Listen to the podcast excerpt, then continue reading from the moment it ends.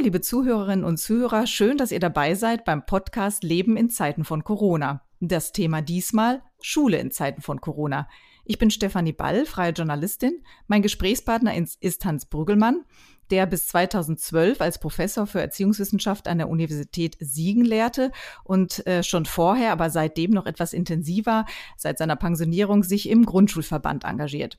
Vielen Dank, Professor Brügelmann, dass Sie Zeit für ein Gespräch haben. Ich danke Ihnen für diese Möglichkeit. Millionen Kinder gehen wegen der Corona-Krise derzeit ja nicht in die Schule. Inzwischen sind wir, wenn wir jetzt die zwei Wochen Osterferien einmal abrechnen, in der Woche vier des Homeschooling, Remote Learnings, E-Learnings, wie immer man das auch bezeichnen möchte. Was passiert jetzt mit diesen Kindern? Das ist sehr unterschiedlich. Das hängt ja zum einen sehr stark davon ab, in welcher Weise die Lehrerinnen und Lehrer versuchen, den Kontakt zu den Kindern zu halten, welche Art von Aufgaben sie ihnen stellen, ob und in welcher Form es Rückmeldungen gibt. Und zum anderen hängt es ganz stark davon ab, äh, wie die Situation in Familien ist. Also ob Kinder doch zum Beispiel einen Platz haben, an dem sie in Ruhe arbeiten können, äh, ob sie die notwendigen technischen Geräte haben, also Zugang zu einem Computer. Stellen Sie sich bloß mal vor, das ist eine Familie mit drei, vier Kindern, die haben einen Computer und von der Schule kommen jetzt vier verschiedene äh, Aufgabenstränge sozusagen, die bearbeitet werden sollen. Äh, dann natürlich auch die Frage, ob Eltern die Kinder unterstützen können. Also Sie sehen, es ist ein äußerst unterschiedliches Bild und entsprechend schwierig ist es auch, äh, allgemeine Ideen zu entwickeln, wie man damit am besten umgeht. Wie würde für Sie denn gutes Homeschooling aussehen? So wie gute Schule. Äh, das heißt, dass Schülerinnen und Schüler äh, durchaus an unterschiedlichen Aufgaben arbeiten, weil sie ja auch unterschiedliche Voraussetzungen haben, dass sie die Unterstützung von Lehrerinnen und Lehrern bekommen, da wo sie Probleme haben, aber dass sie im Grunde selbstständig arbeiten. Und das ist jetzt das große Problem, dass es in der Schule schon vor Corona nicht überall üblich war, dass Schülerinnen und Schüler so arbeiten. Und entsprechend schwierig ist es natürlich dann jetzt, wenn sie alleine zu Hause sind und plötzlich ein Paket von Aufgaben bekommen, sich selbst organisieren sollen und ähm, ja, damit die Verantwortung für ihr Lernen übernehmen sollen. Das heißt also, dass wir im Grunde die Schwierigkeiten von guter Schule jetzt besonders sichtbar haben durch diese Situation, die Corona geschaffen hat. Wir haben ja auch äh, nicht nur unterschiedliche Voraussetzungen, wir haben ja auch äh, ganz unterschiedliche Altersstufen. Wir haben die Erstklässler, also den ganzen Grundschulbereich. Wir haben aber auch die weiterführenden Schulen. Wenn wir jetzt nur mal schauen im Grundschulbereich, was würden Sie denn sagen, was ist da im Homeschooling möglich und was ist im Homeschooling aber auch nicht möglich? Auch diese Frage lässt sich ganz schwer allgemein beantworten, weil es wirklich sehr darauf ankommt, wie werden Aufgaben gestellt. Natürlich ist es sehr schwierig, neue Dinge einzuführen. Äh, es ist sehr viel leichter, Kindern die Aufgabe zu geben, übt das Kleine einmal ein. Ähm, aber zum Beispiel ihnen zu erklären, äh, wie man den Kurzvokal in der Rechtschreibung markiert mit der Verdopplung wenn man nur einen Konsonanten dahinter hört.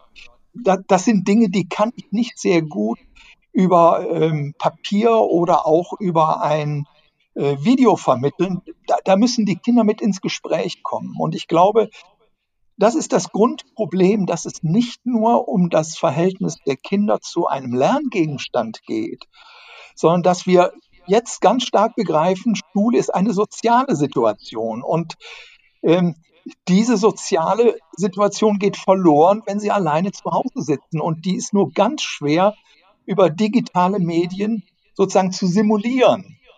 Aber grundsätzlich, wenn Sie sich mal überlegen, lesen lernt man vor allem dadurch, dass man viel liest. Ist es natürlich möglich, dass Kinder zu Hause ganz viel an Lesekompetenz entwickeln, indem sie einfach in Büchern lesen. Sei es, dass sie die Aufgabe haben, sich äh, über ein bestimmtes Tier zu informieren, sei es, dass sie ein Gedicht lesen, um es auswendig zu lernen. Also man kann ganz viel machen, aber es hängt von der Qualität der Vorbereitung ab, wie gut es Lehrerinnen und Lehrern gelingt, das zu strukturieren und ob es Materialien gibt, die das abstützen. Und da muss man sagen, viele von den Arbeitsblättern, die jetzt ja wie ein Tornado über das Land hinweg rasen. Viele dieser Arbeitsblätter sind schlicht nutzlos. Weil die Kinder damit überfordert sind. Ja, oder weil diese Arbeitsblätter nicht gut gestaltet sind. Also es ist ja nicht nur ein Problem, dass jetzt Lehrer die Schwierigkeit haben, gute Aufgaben zu erfinden, mit denen Kinder selbstständig arbeiten können, sondern dass schon das, was traditionell in der Schule angeboten wird, sehr unterschiedliche Qualität hat. Und äh, wenn Sie sich etwa eine traditionelle Fibel vorstellen, wo man Seite für Seite, Schritt für Schritt angeleitet durch eine Lehrerin lesen und schreiben lernt, dann taugt das nicht für das selbstständige Lernen in der Schule, aber auch erst recht außerhalb der Schule. Und das schafft jetzt dieses große Problem. Es schafft große Probleme auch für die Eltern, die womöglich zum einen vielleicht besorgt sind, dass da jetzt Stoff einfach nicht gelernt wird oder gelehrt wird oder richtig gelernt wird.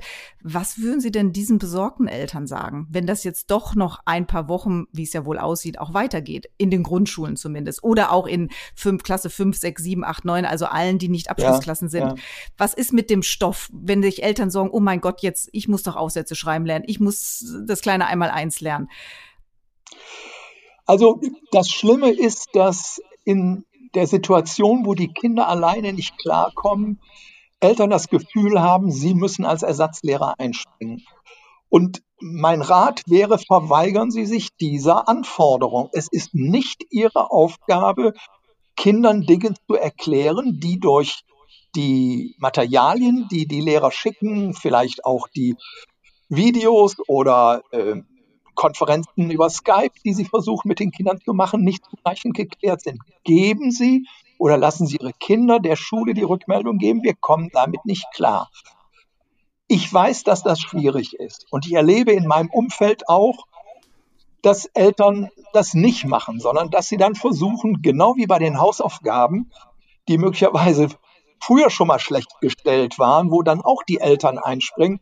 Sie versuchen ihrem Kind den Weg zu ebnen und es soll sich nicht blamieren und was weiß ich. Aber das ist fatal, weil das bedeutet, dass die Kinder, die das Glück haben, dass ihre Eltern ihnen helfen können, der Schule suggerieren, das funktioniert ja eigentlich.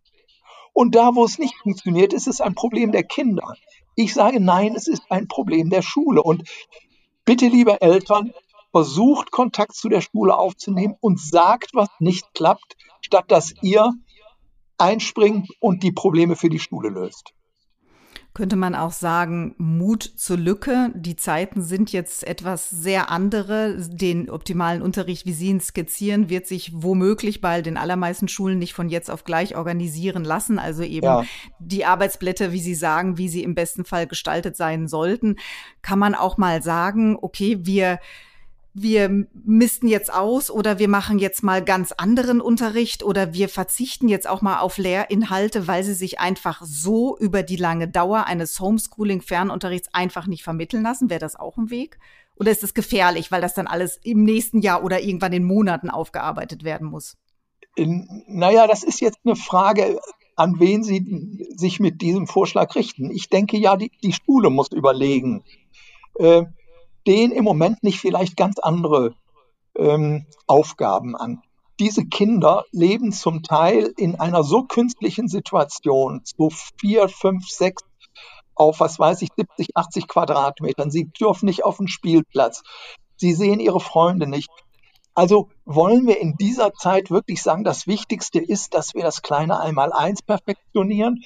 Oder müssen wir nicht Formen finden, in denen Kinder wenigstens ein bisschen ja, Zugang zur Welt bekommen. Also zum Beispiel die Aufgabe stellen, jedes Kind wählt sich ein Tier und versucht über Bücher, über Internet, über Kontakt zu Freunden, was weiß ich, möglichst viel über dieses Tier rauszubekommen, schreibt darüber, was ihm aufgefallen ist.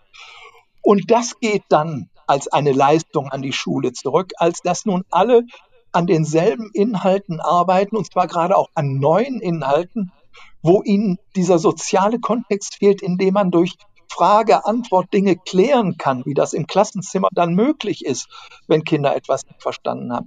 Ja, ich denke, wir müssen einen Mut zur Lücke haben und sagen, liebe Leute, es hat G8 gegeben, es gibt wieder G9, also ein Jahr länger Zeit in der weiterführenden Schule bis zum Abitur oder weniger.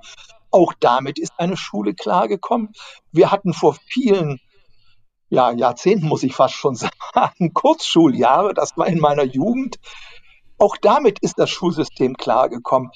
Also im Grunde müssen wir uns befreien davon, dass die Lehrpläne, wie sie sind, sozusagen heilig seien und müssen sagen, jetzt ist eine neue Situation und wir müssen überlegen, wann wir welche Anforderungen stellen und ob wir Dinge verschieben müssen.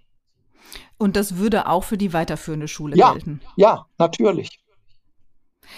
Sie haben es ja angesprochen, die Voraussetzungen sind nicht für alle gleich. Eine Erkenntnis, die uns die PISA-Bildungsstudien ja auch schon seit längerem immer wieder äh, leider bestätigt haben. Und Sie sagen, auch das äh, ähm, zeigt sich jetzt noch mal umso mehr.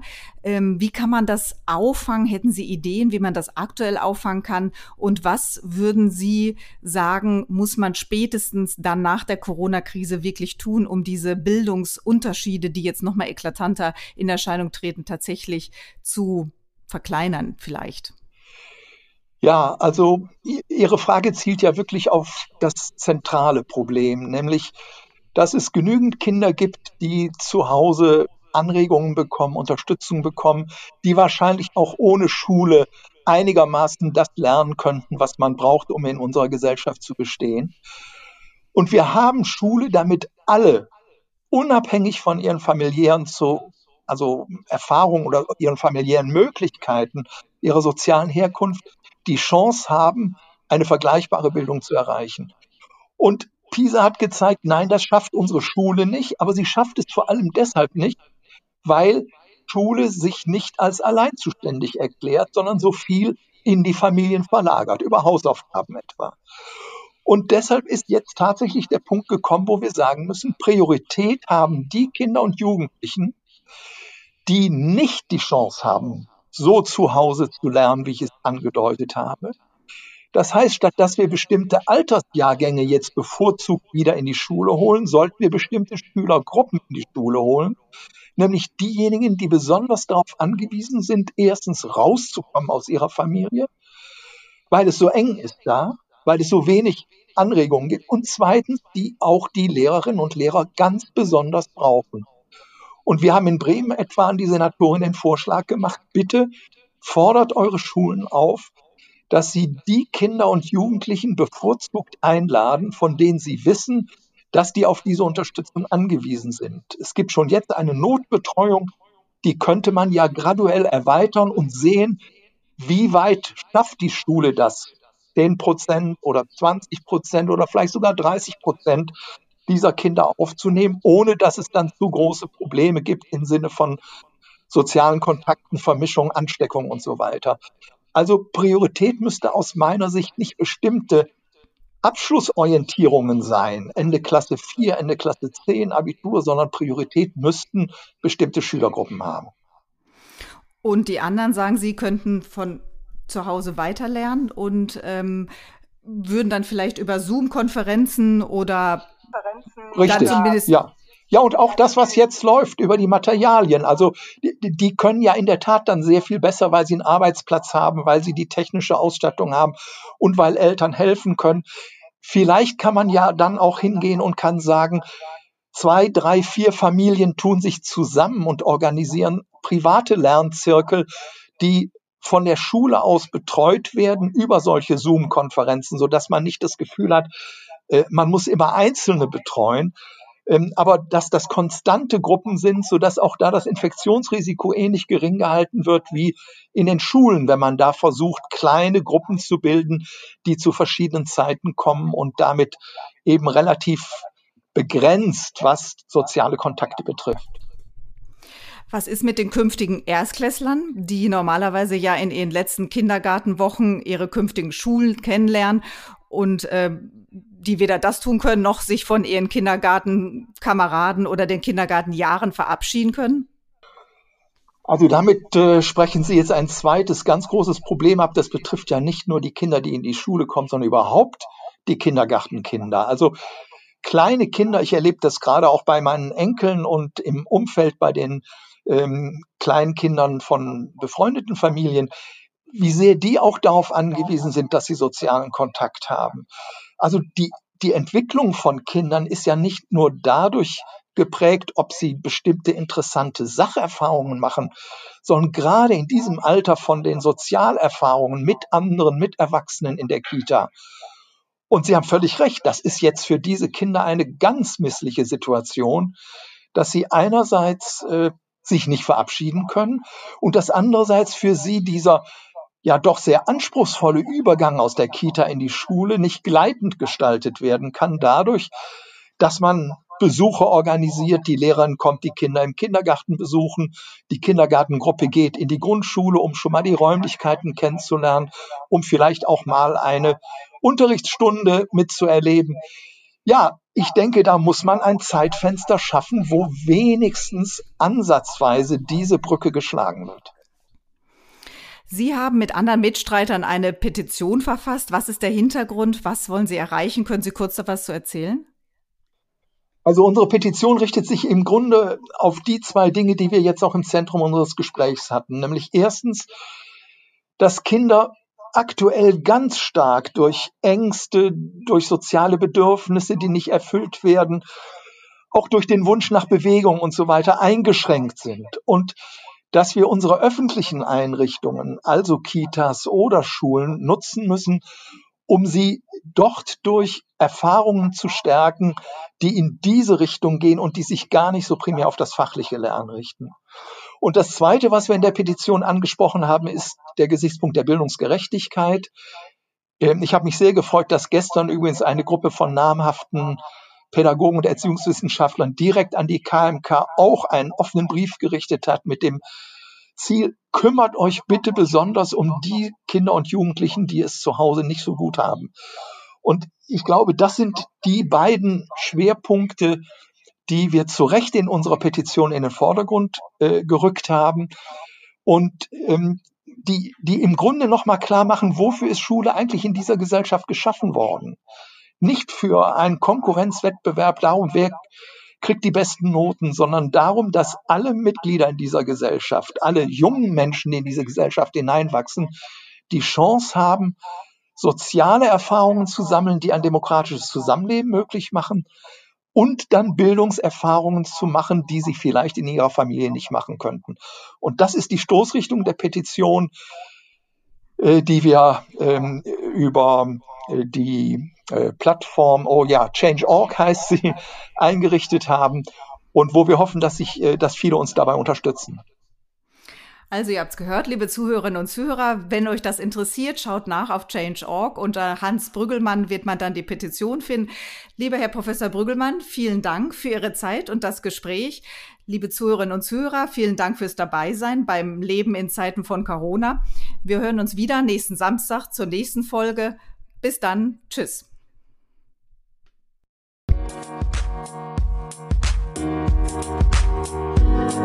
Bye.